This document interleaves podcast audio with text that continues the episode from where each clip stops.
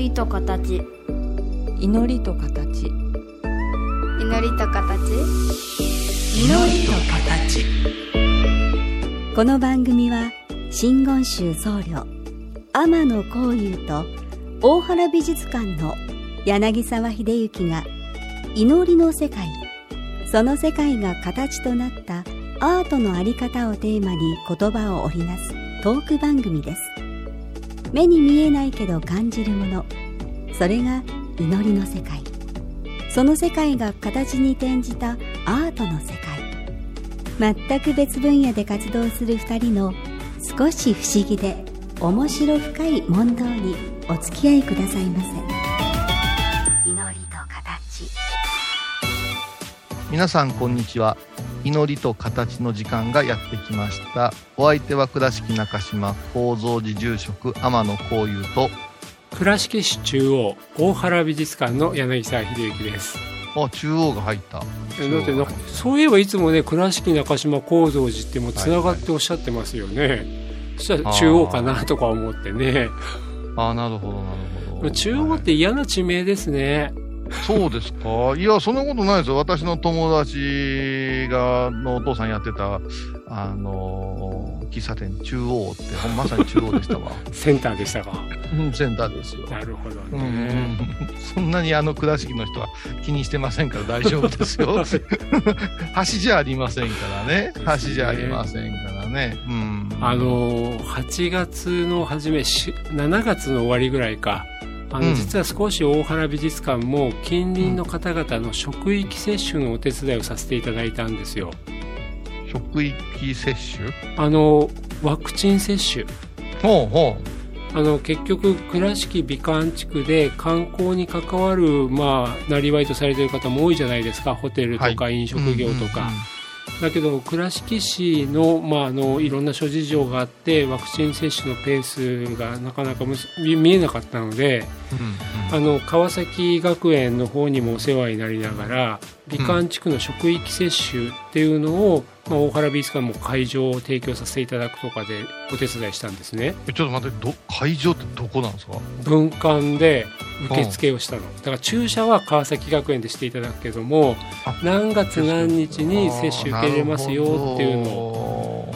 でその過程でですねうん。美観地区ってどこまでなんていう話が当然出てきたりとか、まあね、そうやね。で昔あと本町東町。で、うん。本町はほとんど全て美観地区に入るんですけどちょっとだけ外れてるところがあったりとか、うんで東町はちょっとだけかぶってるんだけれどもほとんどは美観地区から外れてるとか。うんそうですね。うん。であと町内会もどうなってるかって見てみたらうん。結局中央っていうようなあの住所で行くと大原美術館中央なんですけどかなり南の方まで中央なんですよね。そうですね。そうなりますよね。うんあと、あっちも広いんですよね。あっち広いよ。そうなるとね、美観地区っていうくくりが、本町、東町、中央、あっちに引っかかりながら、その旧の町内とは全然なんか重なってなくって、そうなると、何で区切ったら、あなたは対象区域です、あなたは対象区域じゃありませんとか、あと、あなたの仕事は OK ですよとか、あなたの仕事はダメですよとか、本当区切れなくってね、あの、本当その職域接種をね、中心に進められた方たちは、そこでだいぶ苦労されてましたね。そんなこと考えたことないですけどね。だからもう改めてね、それを伺って、あと、逆に、昔から倉敷おる人間が私美観地区なのっていう人あんまり見たことない、ね。いないですよね。うん、うん私美観地区に住んでるのってあんまり言わないです。私本町の人間ですとか、ですよね。東町でございますですから、うん。ああ、そう。であと、やっぱりね、ふっと昔の町内会名が出てくるんですよね。ああ、出ます出ます。もう出ます。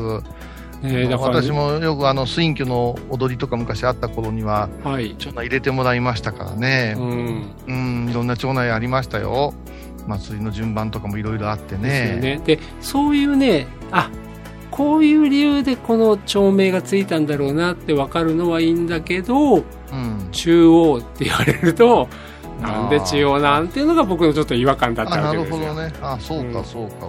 ああんまり私は考えたことなかったですけどね。まあね、なんかまあそんなお話からし始めて恐縮だったんですけど、こういうさん、お盆は一段落されたんですか？一応、体としてはね。はい。あの前回のね、この番組でもいろいろお盆についてお伺いしましたけど、その時私まだこのはい、この話は毎回、あの、我がハイボーズでもありましてですね。はい、はい。あのーお盆終わった体でっていう言い方するんですけど、これはね、うんあのですね、はいあの、坊主として長く生きてきましたけども、私も米広さんも、終わってないものを終わったって、これだけは言えないねっていうぐらい、うん、あの過酷な精神状態にありまして。まあ別名ボンブルーって言うんですけど。もう20年の番組の中で毎回終わった体で話しましょうってやってきたんですけど、うん、最後にあの人が「ああ無理!」言うてなるっていうぐらいあーあの声に差があります。はい、だから次回の時はものすごい晴れやかな声やと思います。そうですか。じゃあでもね、そうは言いながら、もう私の関心、なんか興味でね、お聞きして申し訳ないけど、前回はいぜひ聞きたかった、盆踊り、あと私がはい関東からこの岡山にやってきて、特に早島に移り住んでから驚いたのが、うん、地蔵盆。地蔵盆ね、はい。で、そういうところのキーワードを出させていただいたら、あの、こういうさんからは、やっぱりそれは陸道の話が必要っておっしゃってたので、あ今日はい、六道ね。六道ね。六今日はそのあたりをぜひお伺いしたいんですけども、はいまずどこからお話しいただくのが一番いいですか？やはり六道からの話ですか？どうしましょうかね。まあ、盆踊りの話なんていうのは面白くて、まあ、花火とか、花火。花火大会、それから盆踊り、で、最近はストリートフェスタみたいなのが増えてきてしもうて、はい。倉敷で言うたら、まあ、歴史はあるといえどもですね、うん大寒林とかね、はい。あの、裏じゃとか、はい。こういうのはちょっと私ら拝む人間からするとちょっと趣旨違うぞ。夏祭り言うてもね、っていうことで一線をちょっと引きたいところなんですよね。夏祭りに関して私もその辺とても思うところはあります。うん。だからパフォーマンスと違う。盆踊りというのは、あの、阿波踊りに見られるように、女の人は、あー傘をかぶって少しこう顔を下に向けるでしょう、うん。それから男の人も頬かむりして踊ったりするでしょう、うん。でうちのお寺も昔は境内に櫓を組んで朝から相撲大会をして自鎮をしてはい。そして、えー夕方ぐらいからあのいつもは背中が曲がってよぼよぼしてるおばあちゃんたちが急に浴衣着てさ 口紅なんかさして踊り始めるんですよ。うん。ねえまあ子供としてはその時にはお菓子それから飲み物飲み放題みたいなのでキャッキャ言うて。うんで上にはあおじさんが上がってこう太鼓をトントントントコトントンって叩くわけじゃないですか。はい。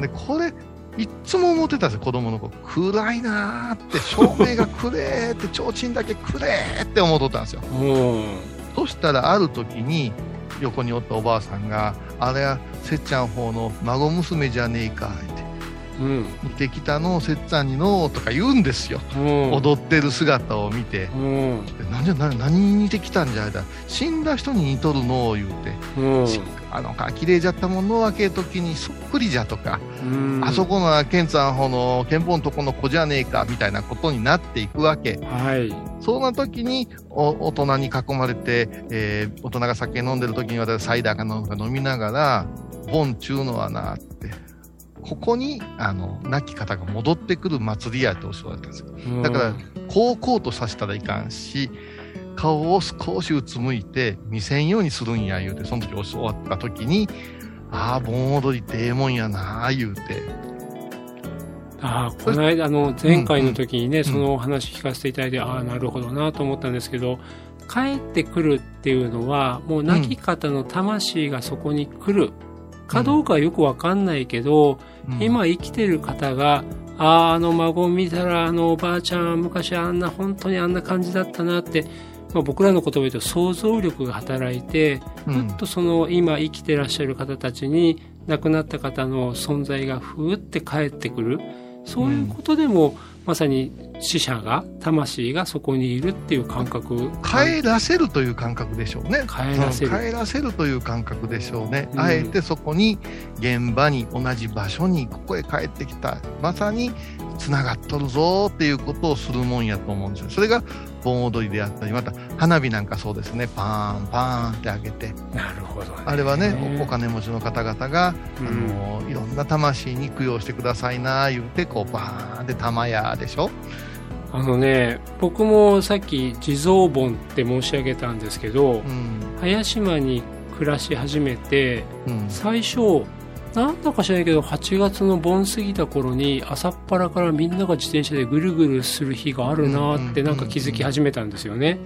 でやがて子供が大きくなってきて小学校に上がる頃から自転車で朝回るとお菓子がいっぱいもらえる日があるらしいぞっていう噂がうん。学校経由で伝わってくるんですよね。で、まあ、やっぱり長男坊が、えー、と子供同士で行けない小学校に上がった頃かな。僕もなんだか分かんないけど、子供が生きて生きてって言うからそれはお父ちゃん一緒に行くわって言って行ってみたら、まさに町内各所で、まあ、お菓子のお振る舞いされている。うん。で道すがら出会った子供同士があそこで行ってあそこのところに行くと何々もらえるぞってすごい情報交換してはい行っていて初めてそこで地蔵盆なるものに触れたんですよ。でこれはね、うん。あの実を言うと地蔵盆だけではないんですよ。お大師こういうものもあるんですよ。なるほど。だからお大師様の日というのが年に1回あって旧暦で行くんですよね。3月21日、うこんうん。れは接待こういうんですよね。はいうん。両方が混ざってんです多分。ああ、なるほどね。うん。うんでじ地蔵盆の場合は子供さんに供養する際の河原で苦しんでうん。亡くなってしもうた子供さんにいうことで、また自分の子供、亡き子供と面影をするいうことで、今の子供たちに施すことで、あの世の子供も喜ぶいう考え方です。ですね。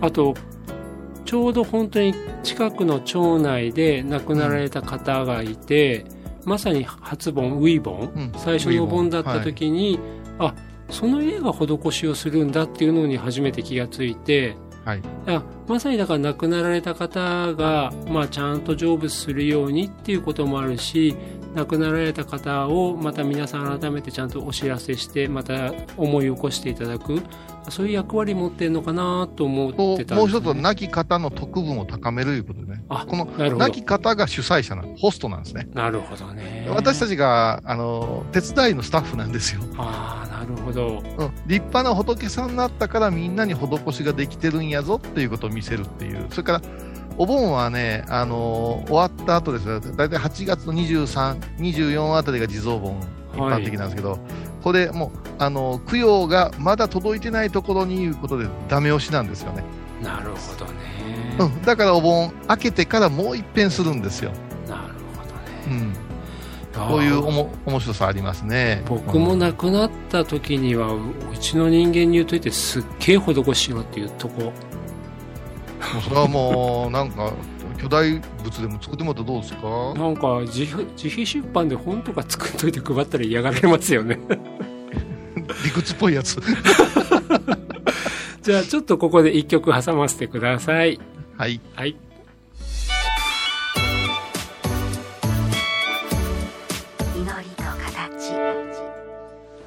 まあ私がね早島に越してきて体験したことのがどういうことかっていうのも教えていただいたりやっぱりお盆に関わるいろんなことを教えていただいてますけども、それが六道とどう関わるかっていうまあおそらく革新的なところなんでしょうけどもそのあたりをまあ、あの、はい。地蔵さんって出てきたから、六地蔵さん。六地蔵さんっていうのは、六道で苦しむ一つ一つの、はい、えーお地蔵様、お一人一人が担当してくださって、はい地獄、餓鬼、畜生、修羅、人、天という地獄から救うてくれる。お一人でも救うてくれるんですけど、まあ、細分化して六六種類のお地蔵さんが登場されると。これが六地蔵という考え方なんですよね。はいで、面白いものでお釈迦様は、地獄、餓鬼、畜生、修羅、人、天で、人だけが、人の世界だけが、えー仏の世界へ行けるんやって説いたんですね。はい後の世界はずっと苦しんでるから、あの、そこは人間として、菩薩業として、あーそこから引っ張り上げたらあかんでっていうことになるんですよ。で、この地獄っていうのはなどういうことかともう何もやる気がない。終わらん。こんな苦しみ終わらん、もうええねんってやさぐれた魂がたまるとが地獄なんですよね。で、ガキというのは、まあ腹減って癒しいことしか考えることができないなっていう地獄。はい。それから畜生。畜生もう、なんでもええ、落ちとってもええ。人のもんでもええ。でもええ、食べさせてくれ。癒しゅうて品のない世界やということですよね。うん。人から見ると、犬の食べ方みたいな話になってしまうと思います。それから修羅。これはもうずーっと喧嘩争いして、もう、あの、もう修羅場が続くくわけですよね。そうです、はいうん、で人の世界これは仏のような人もおるし神のような人もおるし鬼のようなやつもおるなというもう混沌とした世界はい。そして天これは神様の世界なのにうん。もう俺悟ったんちゃうかいうことで慢心してしもうて、うんその上行くことないよっていう世界はい。この6つの世界を設定してるいうことになるんですよ。はい。うんで、この世界がちょっといろいろややこしゅうて、あのーこの世界をどういうふうに解釈するかってすごく難しいんやけども、はい。私が教わったのは人としての感情やぞっていう。人としての感情。そう。はいですから、あの世があるとかこの世があるという話ではなくて、うんあの世があるとかこの世があるという話ではなくて、私たち自身の心がコロコロコロコロ変わって、ガキになったり、畜生になったりしておるんじゃないか、この暑い時期にっていう修行っていう考え方もできるんじゃないかと。うん。だから別に世界を設定して地獄に落ちる像ではなしに、今の気持ちがまさに地獄。次の気持ちがまさにガキ道。はい。今は、昆虫症と言われたぞ。昆虫症。うん私、昆虫症ですか、あ、そうですよ。あんた昆虫症よって言われたら、今畜生でしょ？はい。いやしいやつだねっていうことで昆虫症かもわかりませんよ。うん。そんな風に考えたら、私たち人間一人一人がその都度その都度六道を見てしまってる、感じてしまってる、はい。六道を演出してるんじゃないかっていうことをお釈迦様はおっしゃったんじゃないかな、いうところへたどり着くわけですよ。まあこれもねあの私もはーってもうこの番組が始まった当初にねあそうかと思ったんですけど今は人として生きてるけど行いが悪いと畜生道に落ちるとか、うん畜生道にいてもなおかつ悪いと地獄に落ちるとか、うん。でも地獄にいてもちょっと頑張るともしかしていきなり6階級特進で天に行けちゃうかもしれないとか、うんうん。そんな風に思い描いてたけどいやそうじゃないってところを教えていただいて、うんまあ、人として生きている時にも自分の心持ち次第で修羅にもなってみたり、ん。慢心して天になってみたりっていうところですよね。でそうなるとだからお釈迦様は、まあ、どう説かれたのか私にはよくわからないけども自分の人の心持ちそのものなんだぞっていうのが最初のお言葉に返っていくわけですね。そうなんですよ。うんじゃないと、畜生、動物はうん良くないとこに生まれ変わってるんや、犬や猫たちはっていうけど、これ、この世の中に動物いなくなったら大騒ぎですよね。うん。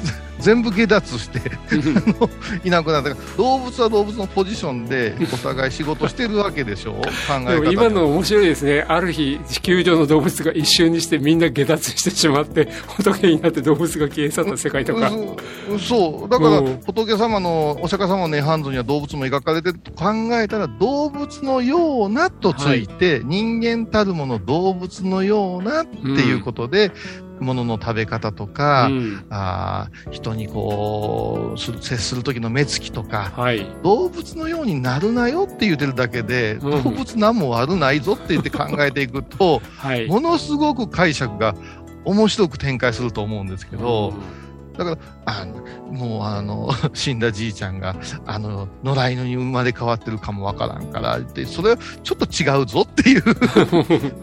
ですねまあね、あのーいろいろとお話伺って、お盆にまつわる話の中からね、この間は、うんあのー、地味猛量のいる時間帯とかね、そういうお話まで伺った。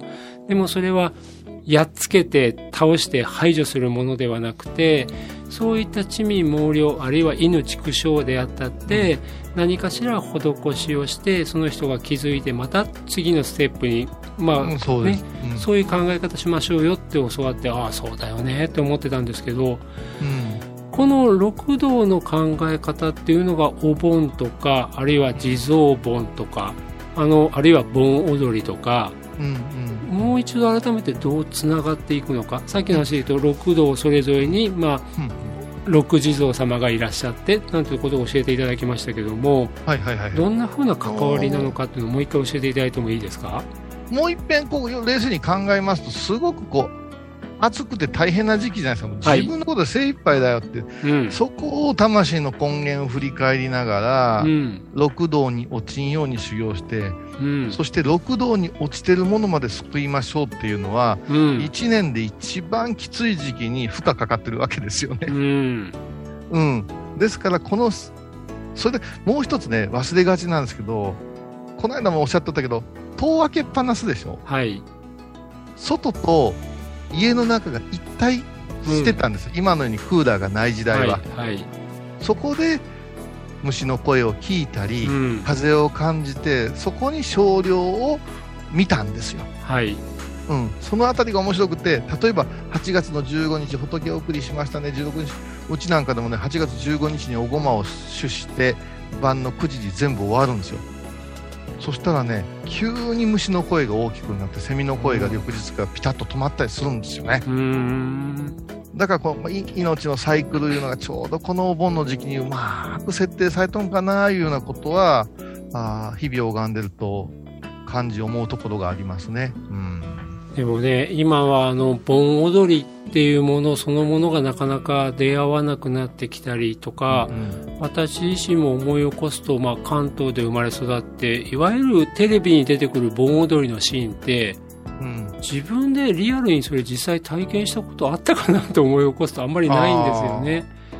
でもうちなんね、かも、だから、うん。お寺でやってた行事が、行政ですね、自治会の仕事になっちゃって、うん、小学校なんかでやっちゃうんですよね。ああそうですねそうですね。で、こう、そうなると宗教っていうことは使いにくいから、盆外して夏祭りになるんですよね。ですよね。うん、それはやっぱちょっと違うんじゃないかなっていう気がして、うん今まさにもう一度お寺が中心となってそういうことをうん風物としてあー見つめ直すのも大事じゃないかなと思いますけどね。でも本当先ほどおっしゃった風物っていうところから僕すごく思っててあのーお祭りが終わった後の静けさとか、うん。お祭りが終わった後の涼やかさってすごいやっぱそれは感じてたんですよね。だからまさに日中灼熱の暑い時間を過ごしていた時に晩の静かな中で、はい。そして少し温度が下がった。少し下がってるけども体でいくと本当にほわーって静かにね、ああいう感覚を味わいながら、まあ、亡き人を弔う思い起こすとか自分が知らないけれども、まあ、神羅万象さまざまに思いをいたすとか、そういうなんか暑い盛りにあのふ夜の時間を体験するっていうのもすごい大事なんだなって思って今お話を伺ってました。祭りの後という言葉が日本にはありますからね。ねえありますよね。うん始まりより後を言うんですよね。そのうん虚しさ、寂しさ、はい切なさ、はい。このあたりが絶対御霊がひっついてるから言えることだと思うんで。ですね。うん。あとね、僕さ、最初にね、あの、申し訳ないけど僕ね、大大観林とか、浦蛇とかって全然惹かれないんですよね。うんっていうのが、僕のふるさとの埼玉の熊谷では、はい、もう7月の20日、21、22に、うちわ祭りっていうのをやるっていうのがすごいはっきりしてるんですよ。はい。で、これはあの、全部で10いくつかな、各町内に出汁が出て、お囃子で練り歩くんですけど、うんもう僕なんかもうお祭り大好きだったから、もう小学校の時からその太鼓叩いたり金打ったりしてましてね。うんうんでね、えっ、と、ちょうど7月20日っていうのが夏休みに入る終業式の日なんですよ。うんはい。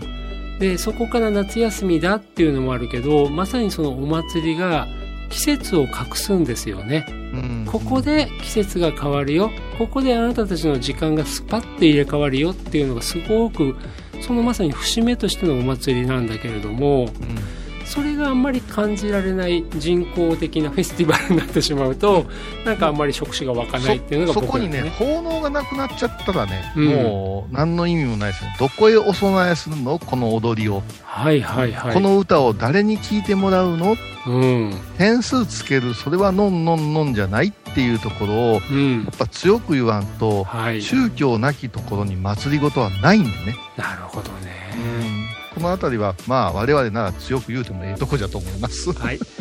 あのね、2回にわたってお盆にまつわるいろんなことを教えていただきました。本当にありがとうございました。私も今年の夏のお盆の季節、これで随分過ごす心持ちが変わりました。またこんなお話をお聞かせください。ありがとうございました。はい。はい、ぜひ。はい。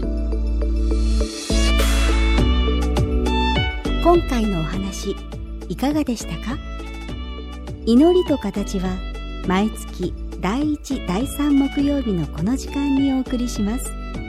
次回もお楽しみに。